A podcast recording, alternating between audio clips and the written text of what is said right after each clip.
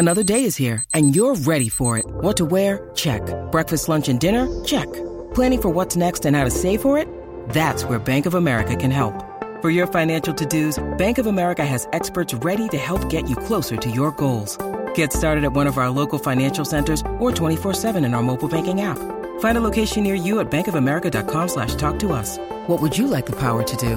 Mobile banking requires downloading the app and is only available for select devices. Message and data rates may apply. Bank of America and a member FDIC. C'est quoi en vrai le patrimoine mondial de l'UNESCO? Merci d'avoir posé la question. En juillet dernier, le comité de l'UNESCO s'est réuni en Chine pour intégrer de nouveaux lieux à son patrimoine. Mais qu'est-ce que ça veut vraiment dire? Selon Wikipédia, le patrimoine de l'UNESCO, pour l'anagramme de Organisation des Nations Unies pour l'éducation, la science et la culture, désigne un ensemble de biens culturels et naturels présentant un intérêt exceptionnel pour l'héritage commun de l'humanité. Bon, maintenant qu'on a dit ça, comment ça marche tout ça? C'est vrai ça Comment ça marche? Chaque pays fait une liste indicative des sites terrestres nécessitant des mesures de préservation qu'il propose au comité du patrimoine mondial. En effet, à l'origine, l'organisme est créé par l'ONU en novembre 1945 en réaction aux dégâts causés par les ravages de la Seconde Guerre mondiale. Pour ce faire, les sites proposés à l'ONU doivent correspondre aux dix critères listés par le comité, à savoir être un chef-d'œuvre artistique, faire partie de l'héritage d'une culture ou d'une civilisation disparue, être une œuvre architecturale inspirée d'un certain mouvement artistique ou un site naturel d'une beauté inégalable.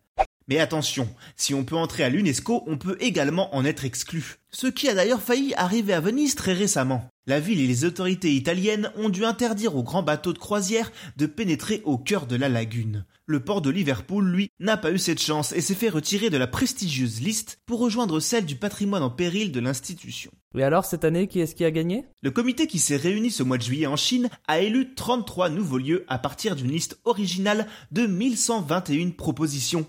Rien que ça. Covid oblige, la liste cumulait les dossiers de 2020 et 2021. Parmi les heureux gagnants, on retrouve en majorité des sites culturels comme la ville de Nice ou le phare de Cordouan en France, mais aussi l'impressionnante citadelle de Milo à Haïti ou la maison d'un architecte brésilien à Rio de Janeiro.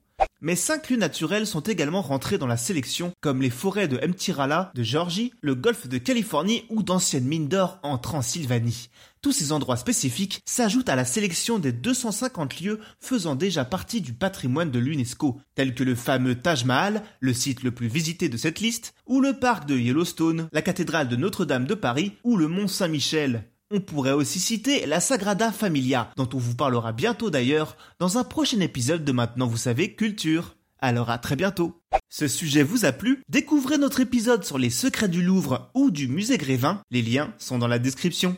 Bonne écoute Maintenant, vous savez, en moins de 3 minutes, nous répondons à votre question. Que voulez-vous savoir? Posez vos questions en commentaire sur les plateformes audio et sur le compte Twitter de Maintenant vous savez.